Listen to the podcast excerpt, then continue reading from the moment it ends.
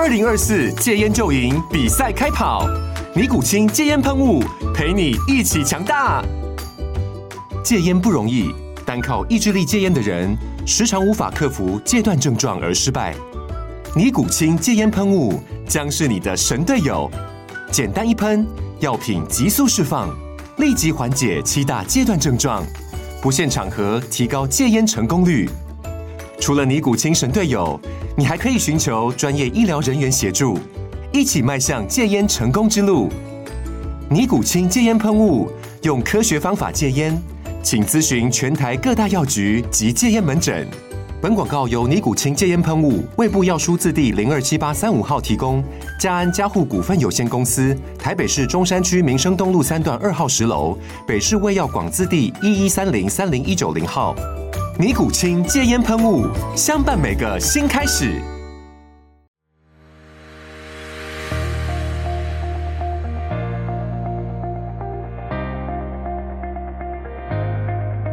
各位听众，大家好，欢迎收听第五季第一集的 SSE 训练漫谈，我是廖教练。啊，终于又把那个尘封已久的麦克风拿出来了哦。之前有很多的朋友也一直在敲碗说，啊，怎么 Podcast 好像很久还没有更新，很久没有更新。大家别紧张，我这不就来了吗？好了，那这一集我们要来聊什么呢？呃，之前就有在听我节目的老朋友们，应该知道我前一阵子的工作是在高雄的左营国家训练中心。那自从有一些人知道我去了国训中心任职之后，就常常在询问我说：“哎，国训中心里面的工作的形态是什么样子的？训练国手们有没有什么好玩的可以分享啊？”呃，不过就是在之前我还在职的期间，我会觉得说进行这些分享可能不是很适当。第一个，由于因为隐私的关系，把选手隐私的关系去分享一下，呃，我所服务的队伍项目啦，或者是人名啊，谁谁谁做了什么东西，做了什么训练。第一个没有经过，不见得有经过对方的同意。第二个，就算是我有去征询他们的同意，那在那个的环境条件之下，可能也有一些限制，也许不是很妥当。那，呃。不知道大家能不能听到我家上方有战机轰呼啸而过的声音哦？好吧，被打断了一下下。哦，但是一方面之前还在职的时候啦，我是今年一月一号正式离离职的。那之前还在职的期间，我会觉得说，可能出于一些嗯职业道德吗？或我个人自己的一些想法和坚持，就是因为毕竟国家训练中心所训练是国手，他们的呃。他们的这个日常的训练，理想上是越单纯越好，除非就是呃，可能有一些媒体邀约啦，或者是说公关啊、曝光的需求，否则的话，我在那边就是领一份薪水做一些事情。那么，如果向外界揭露说，诶，我带了哪个队啦，我所接触的选手是哪个个人谁谁谁这样子。一方面，我觉得可能对于队伍、教练和选手会带来一些困扰。那另外一方面，其实中心也是有了一些怎么讲，有一些规矩，有一些条件吧。哦，就是必须要有一点小心的去避免踩到一些线。所以，当然了，还有另外一方面，就是也会有一种好像利用现职在帮自己去做一些呃个人声量的。曝光这种感觉，所以我在中心期间，我不太会去对外界讲说哦，我服务的是什么项目，或者是我们的工作内容如何。但是现在既然已经离开了，我想还是帮我过去这一年又两个多月的这个职业生涯做个稍微简单的描述和记录吧。好，所以今天的话，我们就是要来讲过去这段时间的故事。那么，在二零二一年五月多的时候，大家如果记得那个时候三级警戒刚发布嘛，台湾的疫情忽然整个起来哦，所以原本我的工作。自由教练就是顿时就没有收入了嘛。然后那个时候健身房有连续，我忘记是多久，好像是两个半月还是怎么样，是不能开的。所以健身房不能开放，学生不能去上课。那即便到后来重新开放了之后，我们重新回到场馆，出自于对疫情的担忧害怕，出自于一些那个时候，呃，运动场馆里面还是必须戴口罩，然后每次使用完器材都一定要消毒，或者是也许可能出自于一些人性的怠惰，学生的回流，坦白说量还是很少，所以就是作为教练的人来讲，除非你去开发线上课程，否则生计是很难以维持的。那么很刚好，那个时候就有呃台北市的一些自由车的专任教练，我记得没错的话，呃，应该是台北市的专任教练把国训中心在开缺的这个资讯提供了给我。那其实服务高端的运动员一直以来都是我的梦想啊，也是刚开始我会去读教练研究所的初衷。只不过呢，就是。我是半路出家的嘛，我之前不是科班选手出身，没有在这个训练体系打滚，没有没有这些背景和人脉，所以即便去读了一个学历，但是后来出社会呢，还是从一般社会大众的这个训练开始做起。那选手有没有带过？有，但是在业界工作的生态是如此，就是说选手来找你训练，通常都是比较呃临时的，比较没有系统性的，而且久久来一次。所以是属于额外加强的这种模式，它不会是很长期、很规律。那想当然尔，在业界的教练纯粹做竞技运动选手的生意也不太可能维生，所以那就是变成一个有点好像多余的兴趣这样。你你带选手一样收跟普通客户相同的价嘛，但是你会去需要学更多东西，你会需要对他的状况有更高的了解，然后也许。至少在我个人而言，会去付出更高的热忱来进行这项工作。呃，不过在业界的工作三四年之后，其实陆陆续续曾经有得到过一些，同样就是哎，国训中心在征人啊，全台湾最高等级的这种选手训练的这个机构，有你想要的工这种工作可以去，那你要不要去去争取这样子？在当时，呃，我会觉得说我在业界工作，我已经有了一些对我黏着度来讲还算高的学生。那我如果因为那个时候工作是在台北嘛，哦，我如果把台北的工作就这么放掉了，然后去到一个另外一个地方，那我是不是对我原先的这些学生有一些责任是？好像就就把他给放掉了，好，就就是好像把他们给抛弃了的感觉。所以这种责任感，其实之前也曾经有过，大概不多啦，一次还是一次还是两次的机会，我就是没有去没有去把握这样子。只不过二零二一年那时候，因为自己的生计发生了一些问题嘛，所以也有了一些觉悟，讲说，你看健身房重新开放了，但是学学生并不会体谅教练。是不是生活很好过啊？是不是有办法支撑自己？那在这个前提之下，如果我还去心心念念的帮着我自己的学生，在想说我要为他负责，我不可以把他丢下，我不可以离开我目前这个工作环境去去到一个全新的任务和场域。那么，其实对我自己个人来讲是不太公平的，因为教练想对学生负责任，但是学学生。不需要为教练负责任，所以最终我自己的生活要怎么过，应该是我自己去找出路。呃，所以那个时候才会就这么投了履历到国家训练中心。那我的职务呢是体能教练，不过在其实我自己进到中心之后，还有就是。可能一般人的外界的看法也是跟当时的我一样，我以为我会直接进入到队伍里面去，呃，服务这些代表队或选手，但实际状况跟我所想象的有一点不同。怎么样不同呢？就是我们先简介一下国训好了。国家训练中心它是一个法人机构，它的前身是一个行政机关。哦，简单来讲，它就是一个代训亚奥运代表队运动项目选手的一个地方。所以在这边就有一个前提，就是说，以前我们可能会以为啦，就是国训中心就是带国家队，所以任何运动项目的国家队都是进入到国训去练的。但其实不然哦。譬如说，像什么建立建立个这个运动项目，这个比赛项目不在亚运它奥运里面，那他就不会进入到他的选手就不会进入到国训，他的他的运动单项协会就没有办法把他们选出来的国手送到我们的国训中心里面去进行培训。那另外一个例子，像橄榄球，橄榄球也是一样啊。如果是呃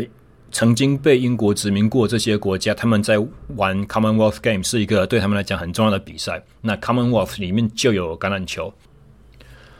哦，所以大家如果对一部电影，就是那个麦特戴蒙和摩根费里曼演的那一部叫做《打不倒的勇者》哦，那个是他在演南非的一个。邓林足球队的故事哦，那个是呃曼德拉总统当年在为了赢得全国上下的民心，跨越种族的藩篱去玩，去去支持一项主要以南非白人在玩的这个运动。那个那个橄榄球，那种橄榄球就是也不在亚奥运项目之内的，所以你就不会只你就不会听说哦，我们有橄榄球国家队可以进入到国训中心训练，可以得到体育署。大力的资源之类这些东西，他们会得到的资源可能就比较少一些些了，而且不会进到进到国训。哦，这个简单的概述，那再详细描述一下，就是说国训以前是一个公家机关的单位，以前叫做左营国家训练中心啊，那现在改名改改名叫做呃国家体育运动训练中心。那在这个行政法人底下，它会有分几个处室。第一个是营管处，也就是所谓的，大家可以把它想象成是总管吧，或者总务的角色，就说场馆的营建啊，一些事情的管理啦，或者说那个包含财务是做完了财务的那种决那个计算之后核对之后，要怎么发权出去给我们的一些承包我们工程啊或服务的单位，都是从营管这边出去的。好，那第二个的话是竞技处，竞技处的话，它就是统筹管理和联络各个单项协会，以及去管理我们协调管理我们的代表队。哦，所谓的代表队就是教练和选手这样子。所以就是说，比如说排球队啦，然后田径队啦，或者是自由车队之之类这种这个队伍，哦，带培训队是由呃竞技运动处去管理的。那第三个的话就是教育训练处。教育训练处是什么功能呢？呃，基本上在台湾的竞技运动有一个很特殊的现象，就是选手都是非常年轻化的。那年轻就是有一个特性，他们绝大多数都还是在学的学生，所以教练训教育训练处的功能主要就是去协调这些学生在全全时段在国训中心居住和生活的时候，他们的课业怎么办？哦，就是由教育训练处主要去进行克服。那这就是他们的一个很重要的任务。那再来的话，还有一个叫做运科处，运动科学处底下又分成医护组和运科组了。那么我的职位就是在运科处底下的运科组。所以，尽管我的名称职称是体能训练师，但实际上呢，我们不是直接跟代表队走在一起的。大家有记得吗？刚才的所说的运动培训队。单项运动代表队，它是在竞技处底下。那我们呢？我们是在运科处底下，所以我们等于是一个资源单位。我们是项目需要我们的时候，我们过去帮忙协助。但是我们所受到的呃限制或我们的一些待遇跟，跟跟代表队是不一样的。大家可以把它想象成是呃运动代表队，可能是有一点类似。类似客户的感觉吧，而我们的话，我们在运科处底下就是国训中心的雇员，我们是国训中心的员工，应该这样讲。只是当然，都看你怎么去描述和理解这些事实啊，因为代表队的。选手和教练也是领国家的津贴。那尽管我们可以说啊，这个不叫做薪水，这个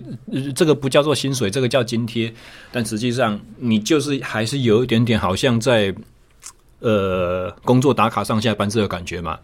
所以他到底是接受国家队的福利，成为国家队服务的对象，是一个客户的概念呢，还是他也是一个好像工作上下班是一个员工的概念？这个就变成。个个人自己去解读了哈，只只不过在这边想要提出就是说，呃，虽然我们的工作是在带训练，但实际上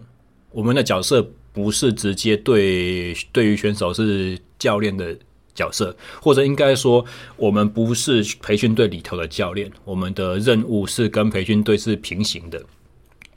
不晓得这样子的解释对大家来讲，嗯，有没有意义啦？就是有有没有听出听出一个 sense 来？好，那刚才讲到运科处底下有一个运科组嘛，那运科组底下又分了好几个系的部门，或我们称作领域，有包含生理领域。心理领域、力学领域，还有营养领域，以及我们这个体能体能训练领域。当然，前面的话，你如果是相关院校念书的学生，都会很熟悉，就是说生理、心理、力学这三个大的呃分组，通常是在绝大多数的学校的研究所里面都是这样子去分的。那体能的话呢，体能是一个比较近年来才比较为人所知的一个项目。呃，一一个一个分类群吧，但是在国训中心，其实改制呃第一年的时候，体能组，如果我的认知没有错误的话，体能在这一组在国训改制为法人之后，行政法人之后，第一年就已经有非常得到非常大的重视了。那体能组当时的一些骨干的成员，现在都还在还在运科处里头，像是我们所知道的呃。举重选手郭婞淳，我的柔柔道选手杨永伟，他的体能训练师就是玉儿学姐郑玉儿学姐，她还有另外一位大家可能比较熟知的，就是陈念群哦，拳击选手陈念群，他的训练员郭婉柔哦，这两位女生呢都是呃以前我们国体大的张家泽老师的门徒，所以。体能训练这个领域，在国训中心的打底的根基，其实很多是从张老师的实验室的影响，就是科隆运动大学这一派的这个呃知识一脉相传下来的哈。那么，再聊到我们的培训队是要怎么去成立？呃，基本上选拔和培训这些队伍的这个。职责来讲的话，是落在各个单项协会的身上了。那大家对于体育事务，可能如果有比较深刻的了解的话，也许就会晓得说，呃，其实这些单项协会啊，他拿了政府的资源，但实际上技术上面来讲，它是属于民间单位。所以民间单位的话，也许他们在这些选拔和组训的工作上面就不容易做得非常的确实。也是因为如此，所以。呃，国训就会起到一个协助协会去进行资源的统筹分配，或者是说征召。呃，干，我要怎么讲？嗯、所以如果如何发展这些单项运动，要选择怎么样子的途径去培养这个项目的竞技人才。要选择哪些国际赛事去参赛，要派多少人，然后去累积什么样子的积分，以有效的把选手往亚运和奥运的这个路途去推。这个策略主要是落在单项协会身上。那单项协协会经由他们的选拔、选拔赛事的举办，以及另外还有一个啊，就是说代表队的组成，它是三方面。来的影响，一个是国训中心，另外一个是我们刚刚所讲的单项协会嘛，还有一个就是国训中心上面的指指导单位哈。国训中心是属于隶属于教育部体育署底下的，所以在成立代表队的时候呢，体育署方面也是会有一些高层的这个意见，是透过呃所谓的选训委员来对于这三方会进行一些会谈协商。包含选拔赛赛制要怎么样去去定定啦，那选出来之后成绩要怎么去择优，去选出，比方说亚运的代表选手是谁？那亚运代表选手进来，他可能只是零星的几个嘛？会不会有其他的培训的？呃，会不会有其他陪练员？或者是说，如果呃距离重大赛事是比较远的一个骑程的话，我们是不是会有几个阶段？哈，以亚运为例的话，可能是。一整年的骑程会分成第一阶段、第二阶段、第三阶段。那每个阶段中间会进行一些检测，或者是重新选拔的这个赛事，会去对选手的能力去进行一些考核。那不不适合的，就是第一阶段培训的选手人数多，进到第二阶段会筛选一些，第三阶段又会筛选一些，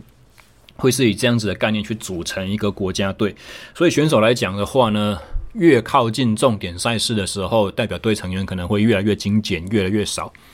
教练和队职员有可能也会减少，不一定要看代表队方面的需求和可能他们跟国训之间的协商吧。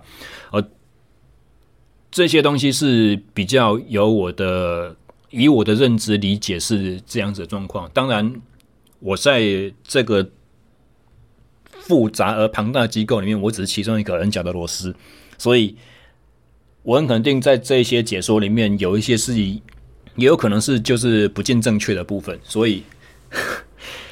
从第五季开始，其实我也想要去做一个单元，叫做什么？叫做打脸廖教练。就是我的听众群越来越广了，包含这一集应该听这个节目的有很多是曾经跟国训有产生过一些牵扯的一些前辈，不管是他可能是进来讲过课的业师，或者是以前曾经是代表队选手，以前曾经被征召到国训成为教练，或者是。跟我一样，以前在运运科处底下当职员的，他们也许会对事情的理解有更全面、更通盘的呃这个讯息，会比我来得更完整。所以，如果我在，当然将来也是一样啊。如果我有一些呃节目上面去引述了什么什么事件，或者是我在讲一些知识的时候，跟你所知道的是不相符的，欢迎大家可以透过我的网站，我网站上面 SSE Training Talk。点 com 这个网站呢，它底下最拉到最下面栏位，你有一个可以留言写信到我的信箱里头哦。所以，如果我们的事实跟呃我在节目上面所讲出来的东西跟事实有出入的话，欢迎大家可以透过这一个，可以透过这个途径来帮我指正。那如果查核过后，这个指正确实是我在节目上面讲错的话，我就会在下一集把上一集的东西，这些你们要拿来打脸我的这个内容，我会在节目上面去把它做一个讲述，就做一个刊物这样子的感觉。好，所以这个是题外话。那么回到刚才所讲到的这个运动代表队的形成了哈，代表队主要是由三个方面的影响去共同组成的，它是刚刚讲的国训中心。然后第二个是单项协会，比如说体操的话，可能就是体操协会；然后棒球的话，可能就是棒球协会。哦，当然棒球现在不在国训里面了，为什么呢？因为奥运没有棒球了，或者是网球协会、和乒乓球协会这些所谓单项运动的协会，他们跟国国训中心是主要是一个合作的关系，但是属于分开的、分开的不同组织哦不同不同体系这样子。那另外一个就是刚刚所讲到体育署，所以由这三方面的共同的影响呢，去组成一个运动代表队这样。那么以我们运科处的任务来讲的话，就是比较属于资源性质啊，像比方说医护医护组那边，他们的编制有防护员、有物理治疗师，然后也有一位传统民族疗法的大哥，然后差不多在我呃离职的前后，印象没有错的话，他们也开始去。呃，招聘一些运动按摩的专门人士，哦、呃，这个缺应该是他们很早就想开，只是先前一段期间因为受到疫情影响，这种跟选手比较频繁接触的这种，被认为是可能是辅助比较非必要的，呃，这个项目就有暂时停止招人这样子。那刚好差不多是在去年二零二二年底的时候有开缺啦，这个运动按摩师也是有的。哦，所以很显然，这个就是选手有伤有痛有有情况需要去处置的话，呃，就会去去到医护室，或者是说医护室所编排的一些随队的防护员。当选手在场上的时候，AT 们就会在场边去看着练习，然后上场之前可能会协助一些热身，或者是说贴扎之类的这种工作。那跟一些 AT 的朋友们聊过，也是他们也是讲过一个很。很好玩的观点就是说，防护员是一个很透明的存在，就是说他做好的时做得好的时候，没有任何人会感谢你；可是做得不好的时候，大家会说啊，你怎么这样这样这样？所以绝大多数的这种资源性质的工作啊，其实我相信在所有的角色都一样，就是你一定是对于竞技运动是有一定程度的热情才会进来的，所以。因为围绕着竞技啦，就是一个我们讲非常结果导向，可甚至是你可以说它有点功利的这种存在。成绩是很重要的一部分，绩效成呃训练的绩效，或者是说我们工作的绩效。也是时时刻刻的受到考核，而且这个是可能不是只有我们自己求好心切而已，还会有很多外在的眼光、上级单位的这种压力和指导，所以要扛得住这些东西，然后又非常希望把自己呃理想上想做好的事情做到最好，真的是需要一些非常，真的是需要一些罕见的特质才能够胜任的这些角色了哈。像在我们运科组的方面的话，生理生理它所需要的工作进行的工作，当然就是一些例行的这种生化指数的检查抽验，呃，啊，包含从最简单的身体组成，啊，所有的选手都会跟一般在健身房消费的消费的族群也是一样嘛，就是呃很担心自己肌肉量多少啊，体脂肪多少，自己变胖了变瘦了之类这种东西，哦，所以身体组成，然后就是呃身体是否缺水。哦，这个是可以从尿液的检测去进行，然后还有疲劳，疲劳的话可以从一些血液的生化指数去看，譬如说 CK，譬如说呃 CK 就是肌酸激酶嘛，然后然后再来的话就是呃哦血浆中的尿素浓度，这个就是蛋白质的代谢转化被肝脏转化出来的这个。代谢代谢产物嘛，可以作为一些呃身体的代谢指标。然后还有什么？还要可以去验血红素浓度哦，就是可以去可以去大致上理解到说，这个选手在最基础的层次，他要他要他的耐力或者是恢复，他要能够携带氧气到他的各组织里面。那他在最基础的这一层，是不是有好的表现，或者是他是有障碍的？那确保这些东西没有问题，这些。等于好像基本款的数字没问题的话，我我们才有办法更进一步去理解说，哦，他现在表现好，或者他现在表现不好，是哪些问题需要去改善？也许我们看他表现好像很好，但是实际上他的这些数值是开始出现警讯的。那我们在呃训练的调配或者休息，或者是说他的营养补充，或者是他什么一些潜在有可能身体的这个呃健康警讯，我们需必须要去注意，或者是有可能就是说他的表现不好，可是他的这些生理数值其实都是优良的，或者是至少来讲是。一般水准，或者是高于一般，那我们就可以知道说，也许这个是可以从训练量或训练强度上面去着手，或者是我们也许周期安排有不对，或者说我们的那个训练刺激所给予的形态要进行调整，才能够把这个其实底子还不错的选手，把他的潜潜力激发出来。所以像生理组的话，他们做的是这些。当然，心理组的话，他就是负责调剂我们另外一个很重要的选手的心了。你的想法，你怎么去对压力，呃，产生产生应对？那还有的话就是，呃，当然我们说过了，在这个地方其实是一个很高压的环境，所以选手在同台之间，或者是对于教练的要求，或者说对于自己在社会上，或者是出自于上级的一些压力，这个要如何排解或调试？或者如何帮自己设定目标，或者是学一些学习一些在意向训练上面的技法，甚至是我们的心理组同事，其实他们还有一个很重要的功能，就是他们要能够去辅佐我们的教练哦。因为刚刚也讲到了，代表队的教练呢，其实也是背负了很多的东西，所以当一个教练是整个队伍的支柱，这个支柱不稳的时候。也许队伍的状态就不会太好哦，所以心理组也是我们许多队伍非常依赖而且非常信任的一个呃运科组底下的一个重要的环节，一个重要的领域。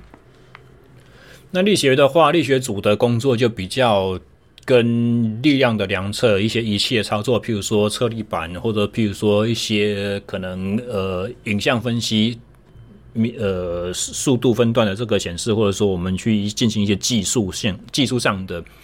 呃技术上的分析或观察有关的这些工作呢，会交给力学组。这个是如果你在大专院校里面你有上过生物力学课的话，你大概就知道说力学生物力学会从事的这些东西。不过在国训有一个还蛮特殊的，就是说，其实力学组还负责了情收的工作。什么什么意思呢？就是说，比方说今天一个桌球选手，他跟他他在国际赛上可能会遇到哪一个国家的谁？那这个时候，我们的情搜人员呢，也许就可以去收集这个重要对手的一些过去的重点赛事，然后他去观察说他在领先球数的时候，或者是他遇到什么样子类型的对手，在什么前提之下，他会去做出什么样子的判断。哦，他可能在赛事的前半段，他的发球进球率可能是多少，或者说平均跟对手来回的次数，呃，球数是几球，或者是说在什么样的情况，他会做什么决策，他可能会出哪些招。之类的这种方式去收集资讯，以协助我们的教练和选手去做，可能是技术和策略的拟定上面的一些呃参考吧。所以这个是主要的情搜的这个工工作。那营养组的话，当然就是帮选手去进行一些饮食教育啦，好，教会大家去怎么选择食物，怎么在吃的这个方面，在能量摄取或者说一些呃微量元素的这种摄取上面的话，可以帮助自己身体达到一个健康维持，还有运动表现的最大化。那当然细节真的要做的话，可以做到很多，包含选手外地出到外地去比赛，那个国家他们习惯吃的东西跟我们不一样。餐盘上面看得到的、认识的没几项，那怎么样去做选择？还有就是说，当生理组的同事提出他的哪一些数值可能有异样的话，哈，比比方说协议中的中的一些铜啊、锌啊或铁质的这个上下波动，或者说做完了骨密度量测，或者说选手会反映说长期睡不好，然后训练状况低下，或者是说，呃，像女生的话可能会有生理期异常的问题，这时候。就可以跟营养组去通盘的合作，看看是不是热量摄取不足啦，或者是说选手是不是有些饮食失调，不管是对于出自于对于身体体型上面的焦虑，或者是一些什么其他的问题，啊，训练量是否很大，或者是呃，或者是训练时段的安排是不是跟餐厅其实是没有办法达到一个很好的配合，以至于正餐的摄取是不定时、不定量、不够理想。那这些的话要怎么去怎么去？解决。当然，最后了，回到我们体能组，大家都知道，竞技运动员在场上拼搏就是体能和技术嘛，体能、技术和心智啊，应该这样讲。那体能又是同时是心理和技术的重要基石啊。我们都知道说，当你疲劳的时候，所有勇敢的人都会变成懦夫。那再来的话，就是不管你技术再怎么再怎么精湛。毕竟技术的载体就是你这个人，就是你这个个体。所以，如果身体的一些素质不够强的话，技术是没办法发挥的。所以，体能就是必须要把运动员的力量啦、耐力啦、敏捷性啦、平衡啦、核心的这些强化，或者是说速度、基本速度、反应速度、换肌肉收缩速度、爆发力这一类的东西，去把它提升。同时，也要去说，因为我们是。在讲求高运动表现的环境，但是在要有能够有高运动表现的一个前提是什么？就是他的一些身体的机能是要健康平衡。哦，所以在伤害预防的这个部分呢，其实体能训练也是非常的重要。那在在我们组下的体能训练师，通常每个人负责分配到的队伍大概两至三个队了。不晓，呃，不晓大家对之前我访问那个棒球的魏轩教练有没有印象？林魏轩，他要讲到一句重要的话，就是体能训练要做到细，你真的可以做得很细。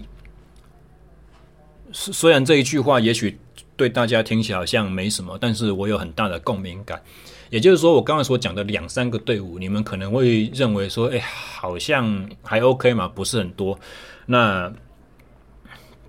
我打个比方好了，如果每一个队在这边，在在国训中心比较常态性的队伍，对于平常训练需求是每个礼拜做两至三次的重训，哦，所以假设我今天我负责三个队，那每一个队是两至三次的话，三乘以三大概九嘛，一个礼拜上九堂的体能训练，你们可能觉得说，诶，这个好像还好嘛。不会很多啊，不会到很大的工作量。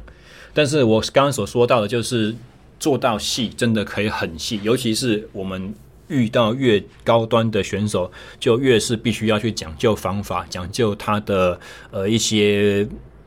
训练剂量上，或者说或者说个人差个个个体特性上面的一些呃一一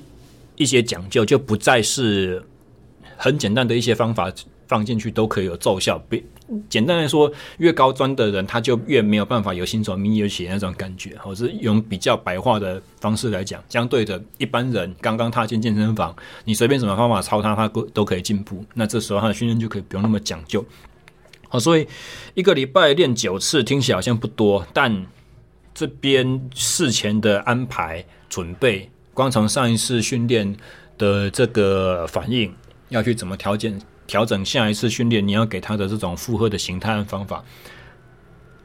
还有训练结束之后，这些训练场上收集回来的数据，你必须要进行一些统整和分析，这都是耗时间的。那还有另外一个，就是因为重点来了。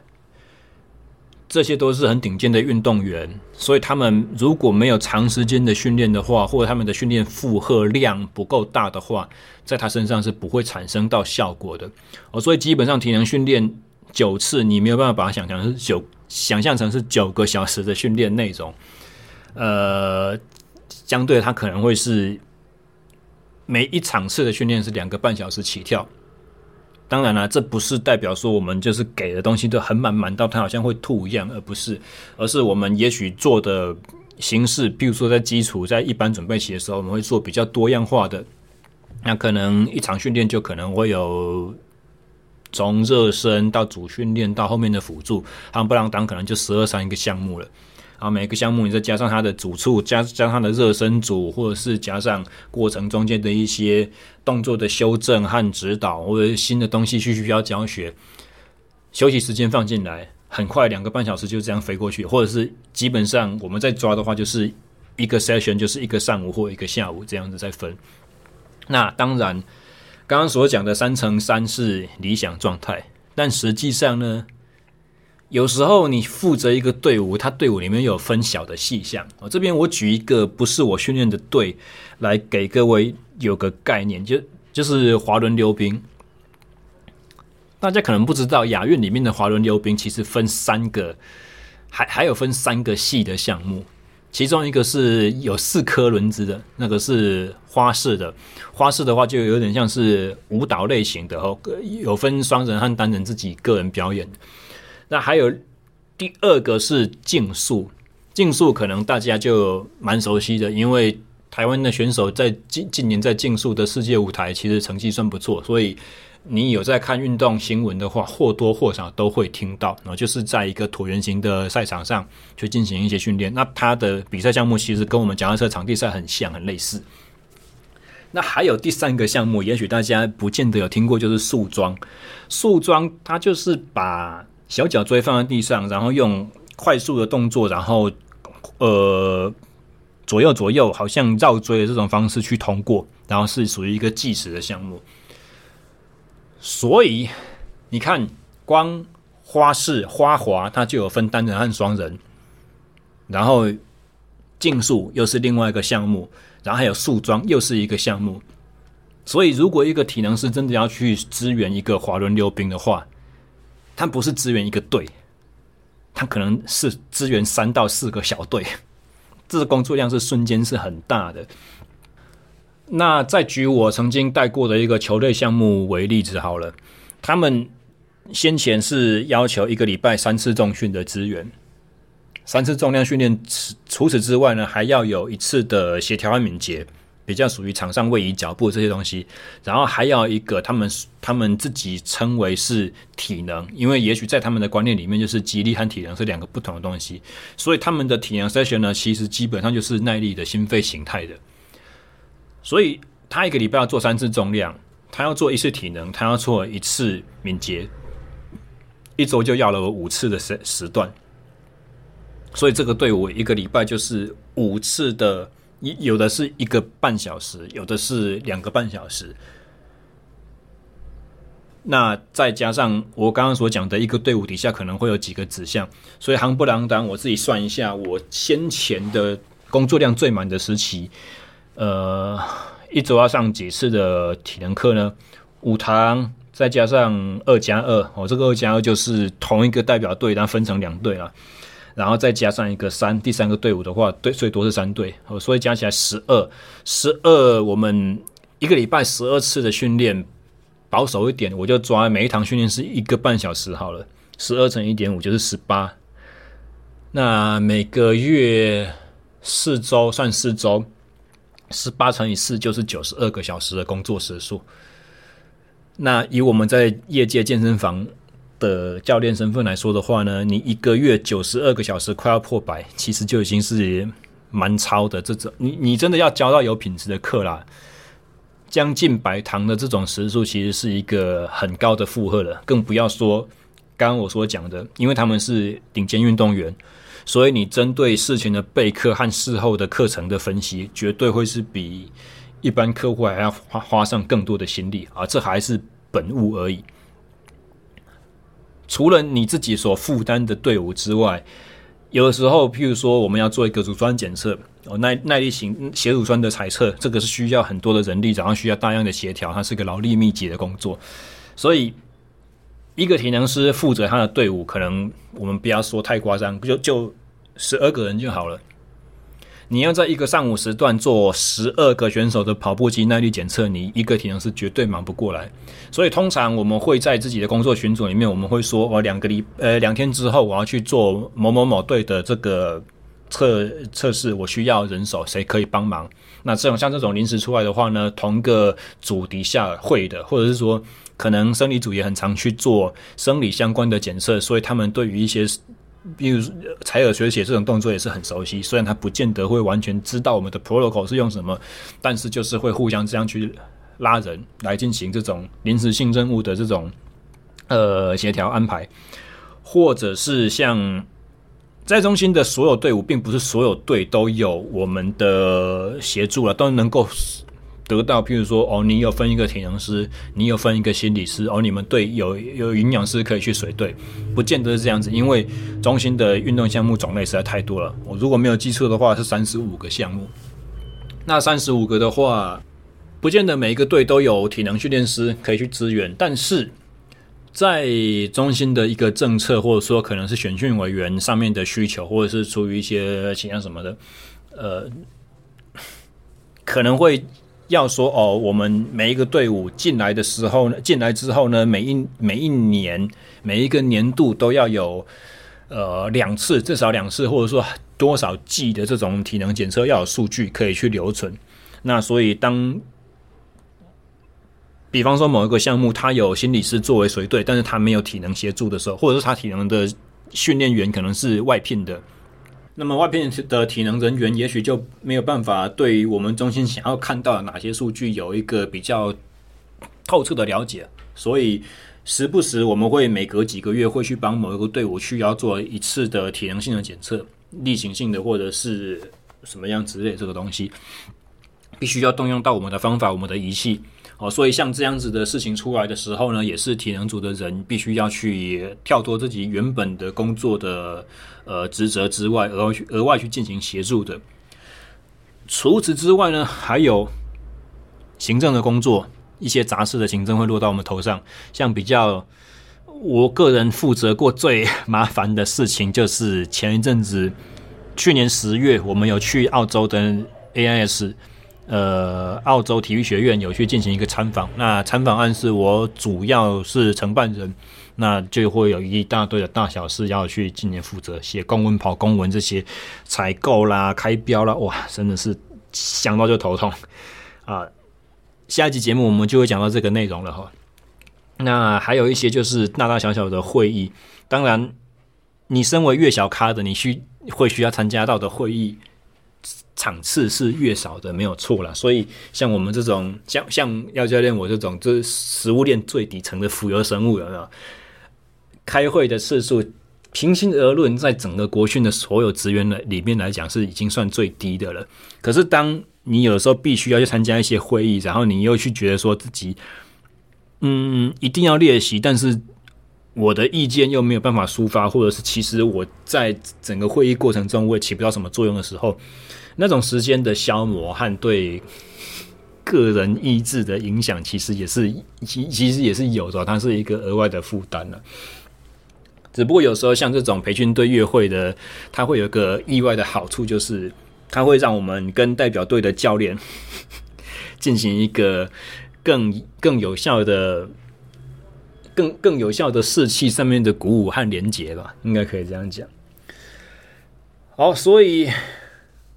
体能训练师在国训中心到底干什么？前面稍微交代的到一个段落了哈。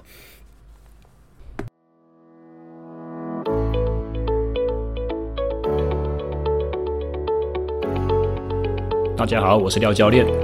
自从二零一九年开播以来，SSE 训练漫谈已累积超过一百零五集，将近八十二小时的优质节目。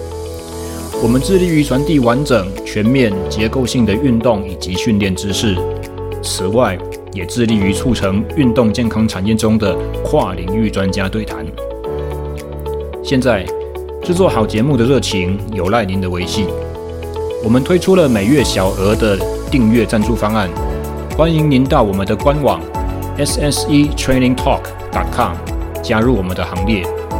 完整的募资计划网址可以从下方的内文点选连结。感谢各位一路以来的陪伴，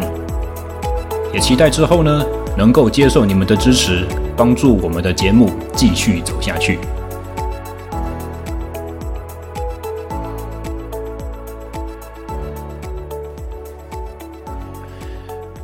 那么聊到这边之后，我想来谈谈，就是我在国训工作实际上所遇到的一些可能算困难或状况。好了，前面所讲述的是呃理想上的分工情况，那实际当身为一个支援人员进入到队伍里面，他会碰到的呃可能的情况会有哪些呢？首先，以前我们曾经在其他节目上面谈论到，诶，其他节目吗？嘿，好像好像是在我书里面写到的，好像不是节目上面说的啊。我我的书里面《减法训练》这本书里面曾经有个章节提到，又是刚刚所提过的魏璇教练，还有跟他，然后还有跟台北市的，诶。很巧，今天这两 这两个教练团在那个节目里面都有讲到。之前在上一届全运会的时候，我有跟台北市的代表队的教练合作，去协助其中一两位关键选手他们的体能的提升、肌力的提升。那在这两个分别的呃例子里面呢，我都有提到说，体能教练和技术教练的良好沟通和互信，还有默契，是选手要能够成功进步的一个很关键的因素。不过，在国训中心有时候会碰到的一个问题是，呃，当然啦，代表队的总教练或者说负责技术的教练，他们有他们的难处，然后他们也有很多他们需要去烦恼的事情。所以，也许在这一方面上面，跟体能团队不是有百分之百的良好的沟通和合作。当然，他们很他们很希望能够有体能的资源，他们也很，他们绝大多数也很喜欢，呃，跟体能师来配合。但是在形式上呢，会比较像是说，哦，今天这个训练时段可以不用我烦恼了，那我就交给体能教练去负责，有一点好像外包或代工的这个概念。那大家也都知道，如果你在外包或者代工的时候呢，你可以把你的规格和需求开得很清楚，然后负责来代工的这个承包商他也是专业人士，基本上问题不大，还是可以取得相当好的成果。呃，这也是我在我服我所服务的三个队伍里面有幸能够去做得到的事情。不过再怎么样，还是稍微有一点点少了一层的感觉啦，就是说。呃，像我们有之前有讲到说，如果做研究的话，首先第一优先的是要做什么？要能够知道如何问一个好的问题。那在训练这个事事情上面也是一样。当你在做训练，希望要改善选手的能力的时候啊，要能够明确的去识别他的弱点，和明确的去沟通你现在想要在选手身上所看到的一些成果，你想要达到的目的是什么？然后他的缺点是什么？他的他的弱项是什么？要能够去，或者是说，呃。把我们这个专项运动它的特性、它的需求和我现在认为不足的地方，很明确的沟通，去跟体能师去做一个描述，甚至是更好的状态是像。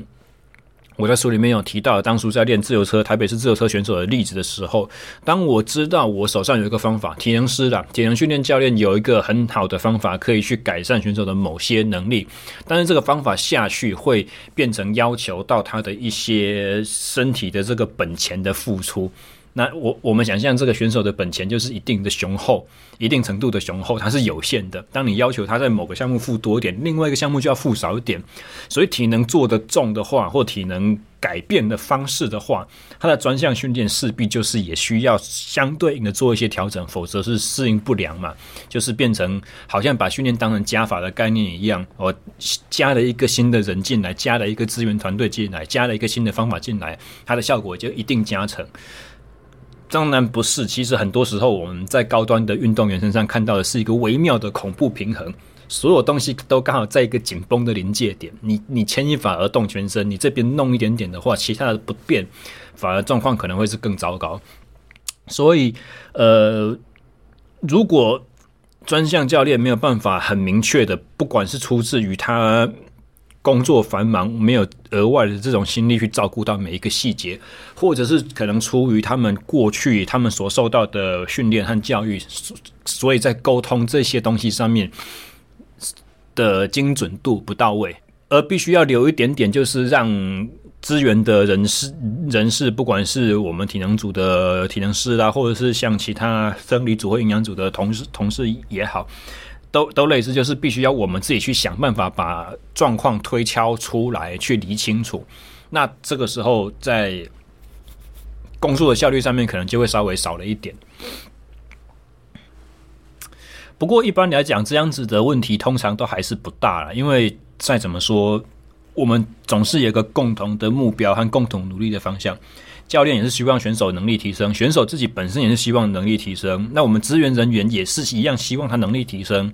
也许方法上有一些可以在改善的地方，沟通上可以在更有效率，或者说合作的方式上，彼此的互信上还可以再提升。但最终我们都是朝着同一个目标去迈进。只要大家都认真做，基本上成效是不会差的。好。那么一个比较可能我们真的没有办法使得上力的东西呢，就是在于什么？在于呃上级对我们的一些处置和做法吧。要怎么讲呢？就是在台湾的运动圈啦，各个机构，包含我们刚刚所提到的国训中心本身也好，协会也好，或者说更高层的教育部，教育部底下体育署也好，都还是存在着一个。管理和指导的这个思维存在。呃，英语有一句话叫做 “You lead by saying follow me”，就是你作为一个领导，我们对岸最喜欢讲领导了。你作为一个领导人物的角色，你要做的事，你你需要做的事情就是自己走在前面，然后让后面的人跟着。这个叫做领导人物。而我们的话，我们比较像是说，他不是在讲 follow me，他是在讲说 don't do this，don't do that，that is forbidden，that is forbidden。简单来讲，就是名为指导，我我提供一个方向让你是去遵循，但实际上是画出许许多多的限制，叫你说听我的话，做我叫你做的事情，这个不可以，那个不可以。而且有非常重的权力的展现和，而所谓的管理，就是在他认知他可以掌控的事的一些事项上面，要求呃要求他概念上的下属百分之百服从，然后照做，一点都不能偏离我的意思。那在这中间又有一些额外的问题会产生，就是。当你身处在领导位置的时候，像像我刚刚所在讲的，我实实务工作上面的难处就是会变成说我服务的对象，我支援的队伍，我对他们的专项特性不是白不是不是透彻的了解嘛，所以这个时候需要教练很密切的向我解释说，哦，我们项目需求是什么，我们的特征是什么。如果我服务的教练跟我说，你就是要多看多去了解，试着做做看，才能知道我们的需求是什么的话，对不对？这也是一个途径，但是这个比较慢。所以，光以我们去支援，我们都会对于我们要服务的对象，可能有不够深入，可能可能需要懂得更多，可能需要更沉浸式的体验，可以这样讲吗？就是呃，队伍移训啊，队伍出国比赛啦，有机会的话，我们最好也是跟着出去，实地的去提供提提供工作上的协助。当然，这会有一些限制嘛，就是说。呃，A 队伍出国了，我负责 A 队伍，我就跟着 A 队伍出去。那其实我还有 B 队伍和 C 队伍要负责。这个时候，这些队怎么办？他们如果对于体能训练依赖性很强，希望你是每一个训练时段都是在现场指导的话，也许你就会没办法说哦，我开一套课表给你哦，我出去不在时候，你们在中心就做这一套就好了。这是其中的一个难处。那我要讲的就是说。身为第一线的工作人员，我们都会知道说要抱着一个我还不够了解，我要学更多的这种心态。但是在上位的管理者，他如果对于这一些我们真正在做的东西不够熟悉，但是他要强烈的要求我们必须要给一个交代的时候，譬如说他会问说：“你们的工作绩效是什么？你都做了什么东西？你拿出了证据给我看。”那在这个时候，我们就会变成说，我们要花很多的心力去变出一些长官看得懂的东西给他们看，而我们在花在这些事情上面的时间，就怎么样？就直接的跟我们真正我们知道真正可以达成有效影响的这些工作，就会直接的产生妨碍。而很多时候，为什么长官跟我们要求数字或绩效，也是因为他要去跟他上面的长官去负责。啊，他上面长官会跟他要东西，他又不是很理解，或者是他不够不够懂整个运作的情况的时候呢，一线工作人员认为至关重要的资讯传达给他的时候，他会不知道如何转达，他会不知道如何描述，因为他自己不够懂。那，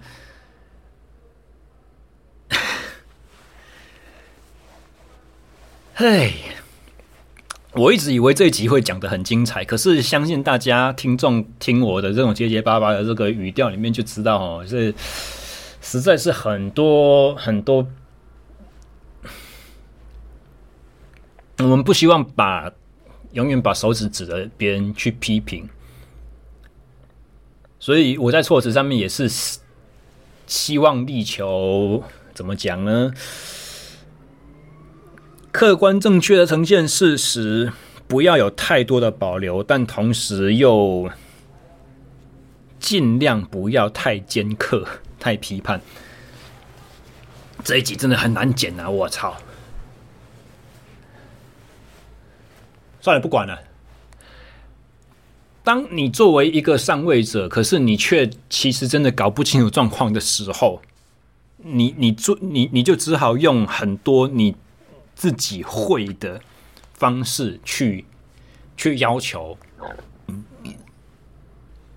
当然人都不是完美的，所以呃，会会在在哪一个位置上面就会有哪个位置的难处，这些我其实我们是可以体谅。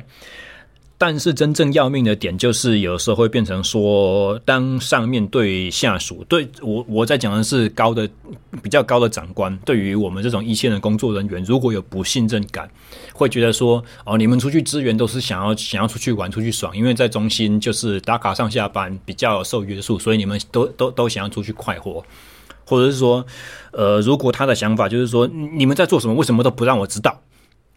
你们是不是有什么秘密？但其其实状况就有点类似，像我刚刚所说的，不是我不让你知道，而是我在讲的时候，你根本就听不懂啊。那这些状况如果只是就是说在心情上面产生一些影响，我们呃同事间彼此私底下聊天抱怨几句，能够抒发也就算了。可是当他变成真正在制度上、做法上、游戏规则上面的改变，改变到我们会没办法去，呃，就就是在做事情的时候，真的开始被绑手绑脚的时候，至少在我个人呢、我就会有一个感受，就是我我没有办法把自己的功能在这边做到最好的，做做到最好的发挥了。那这样子的话，就真的很可惜哦。在这里，其实，嗯，我想要我想要谈到的，其实也不只是我自己个人的经验，或者是只仅止于我们体能领域的这个工作的困难。其实，在整个运科处、整个运科组底下的五大领域，或多或少都是会有这样子的这这样子这样子的难处存在。呃，当然，其中特定几个领域又特别的明显了。体能，其实我我坦白说，我们体能组相对来讲算是好的。所以，呃，之前差不多快要离职的时候，我曾经在我脸书的个人版，我发了，我我我曾经发了一篇文章，我说，华人社会总是觉得说沉默是一个美德。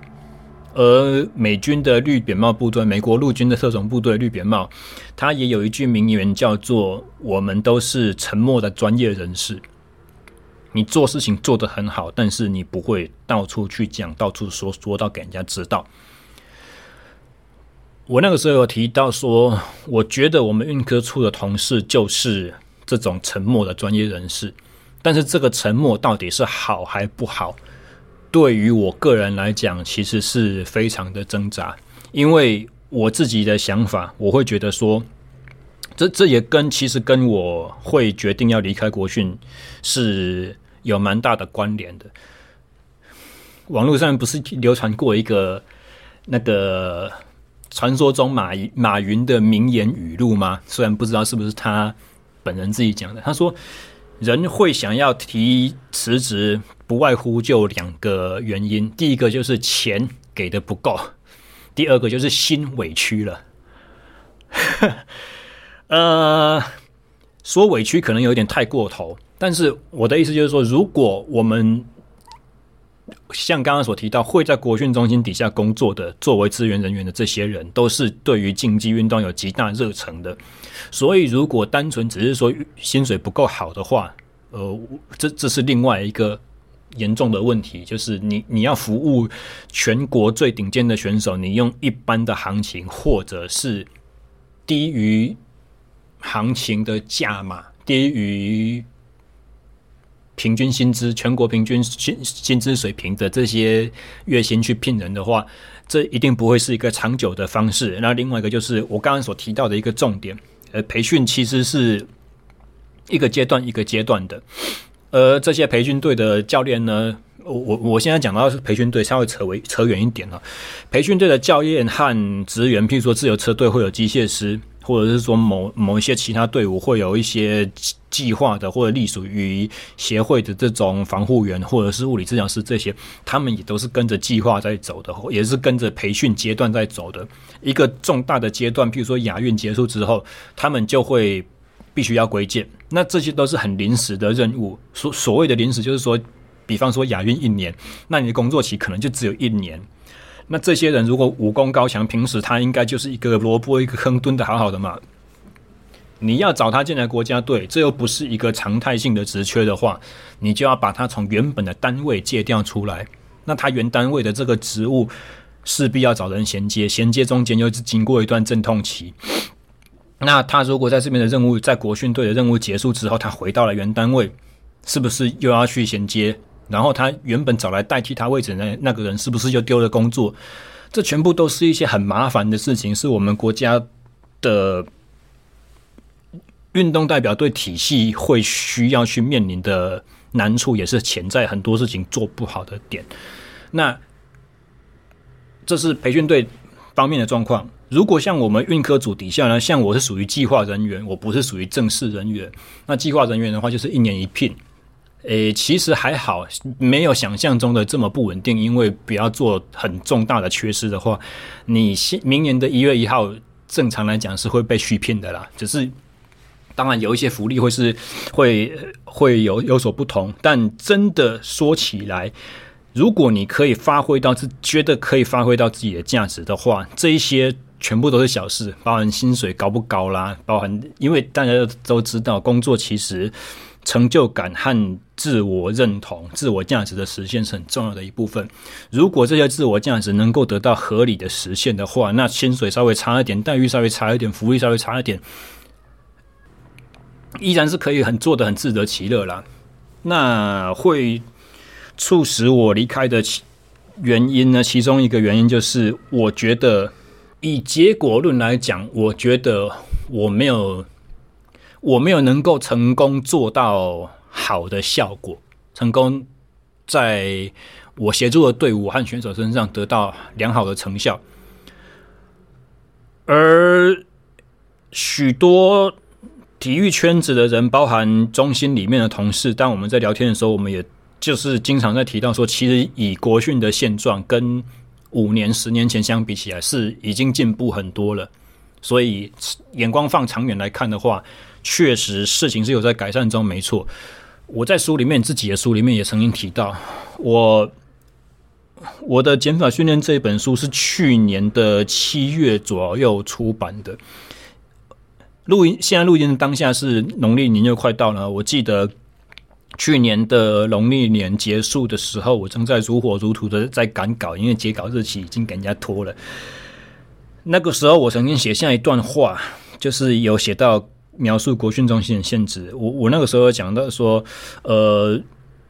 在这个单位底下遇到的许许多多优秀的同事，很很荣幸可以跟他们一起任职。而且，虽然现状也许不是想象的那么美好，但是只要我们。呃，持续努力，并且保持着一个信念，就是说，知道长远以长远下去，事情正在好转中，而且只要能够保持一个功成不必在我的心态，那也许就是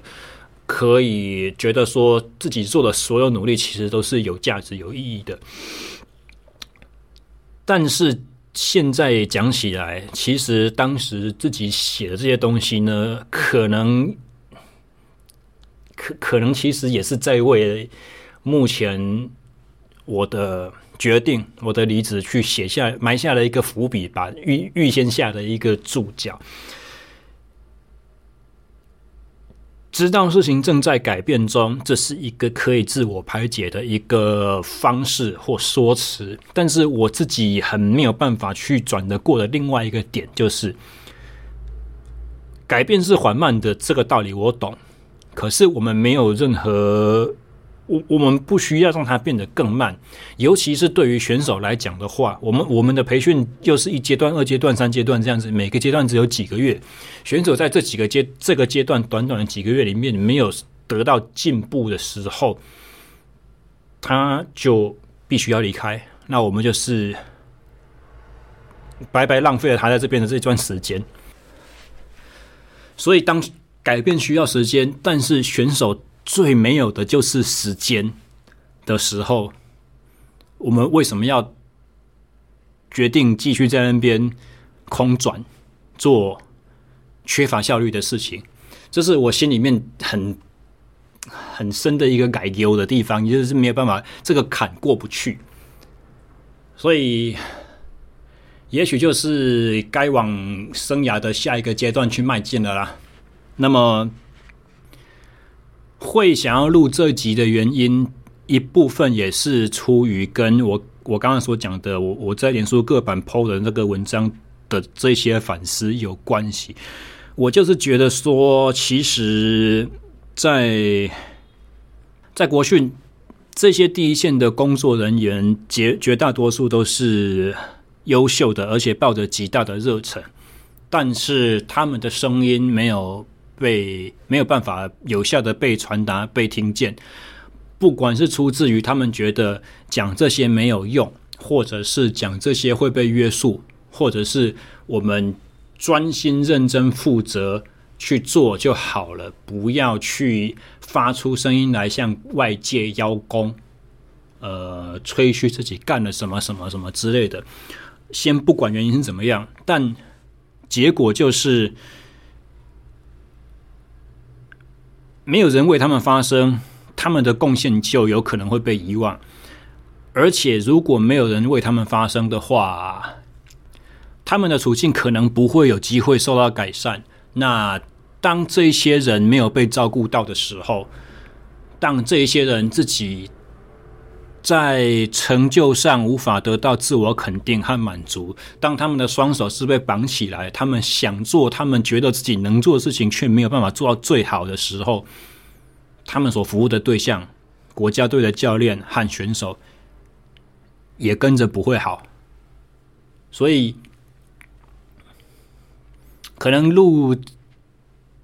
今天的这一集节目的其中一个原因也是在于这边了。我希望把我身为在国训中心里面这样子走了一遭的这些经历，不管对于教练和选手所达成的改变，我自己是不是能够满意。但还是会想要透过我现在自己所拥有这个平台，去达到一些影响，去达到一些讯息的传达。嗯、呃，就像有一些心理智商理论上面所讲到的，改变问题的第一个最重要的步骤就是承认自己有问题，了解到自己真的有问题。所以，可能我今天这种节目的功用也是在于。承认自己有问题的这个部分吧。不过，另外我也必须要说，我做这个节目会有一点犹豫。其实录音的现在这个当下是几号？是我看看哦，一月十三号，礼拜五。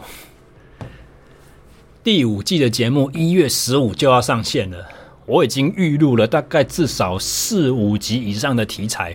可是这个开头的第一集，我却一直拖到现在才开始讲，因为我一直很挣扎，我到底要不要去做？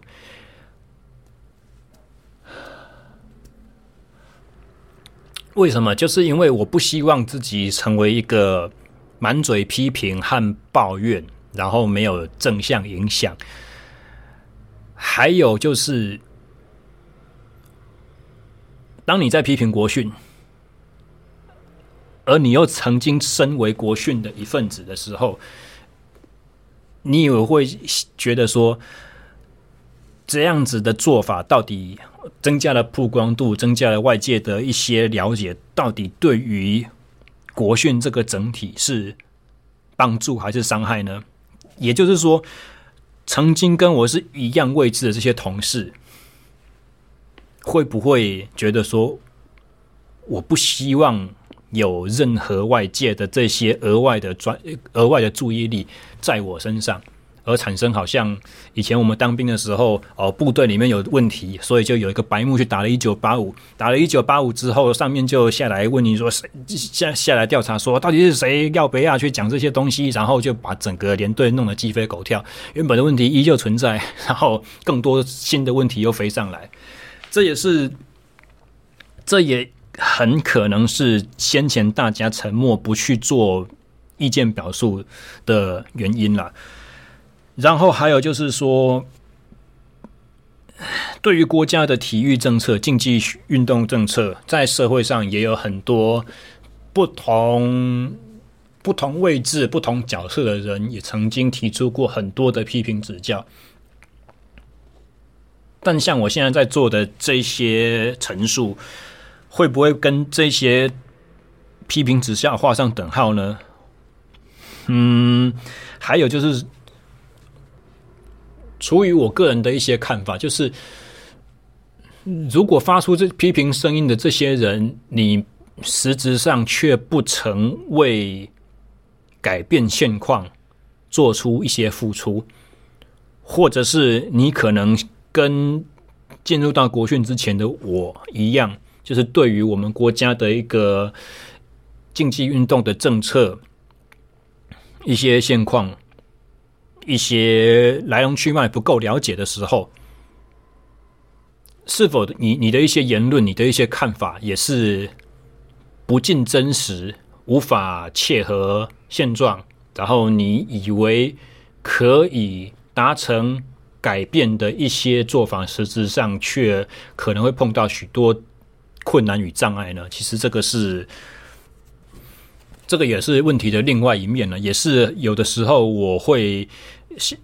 很没有办法认同一些声音，就是说啊，为什么某某项目得不到资源？为什么呃哪一些哪一些运动它它进不到，它进没有国际没有一个该有的正当的国家代表队的这种呃待遇之类的这种。或者是更简单一点来讲，如果你所得到的一个结论就是啊，我们国家所管理体育的这些就是高层，就是废，就是怎么样怎么样，但实际上你却没有把谁该负责的是什么，哪些人的分工，哪些人的责任是在哪边的时候，这种一竿子打翻一船人的批评方式，是不是又会让很多很多在基层正在努力付出的这些人觉得非常的灰心，觉得他们在。感觉他一些他们的贡献正在被一些搞不清楚状况的人批评的一文不值呢，所以这也是我先前一直在推迟这件事情，推迟这今天这个节目录制的一个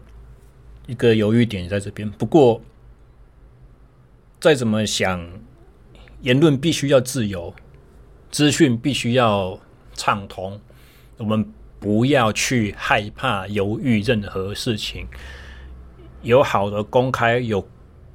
更加热络的讨论，对往后总会是好的哦。所以这也是我下定决心，也不是也不是这一两天才下定决心的。我很早以前就踩定了这个目标，是第五季的第一集一定要来讲我在国训中心的一些见闻和心得感想的这个。呃的这个抉择，好，那么如果各位听到这里的话，很高兴你们对于 SSE 训练漫谈这档节目的支持，以及对我个人生涯的一个关注吧。当然，离开了一个正职工作之后呢，现在我干嘛？我回到了我的家乡台中，我重新成为了一位自由教练。哦，接下来所服务的对象又会回到一般社会大众了啊。呃，暂时我常驻的位置是在台中市北区，呃，以前建立国手江凯杰所开设的史壮健身，所以在台中的朋友们，接下来如果不嫌弃的话，可以让来让小弟我有这个机会为您提供服务了哈。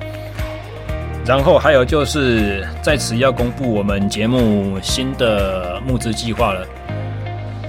那么先前其实也曾经利用呃国内知名的募资平台去启动这个订阅制的小额募捐，但是因为各种运作上面的考量和使用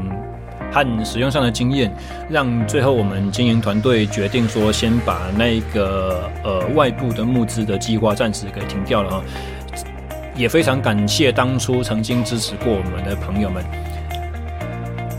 那么现在募资的这个计划和方案呢，回转回到我们自己的网站上面，也也非常欢迎当初曾经支持过我们的朋友们来回国，继续为小小的地方节目的制作提供一些助力。那以上就是本集节目的回全部内容，喜欢朋友们欢迎帮我按赞、留言、追踪和订阅。我们下集节目下个礼拜见喽，大家拜拜。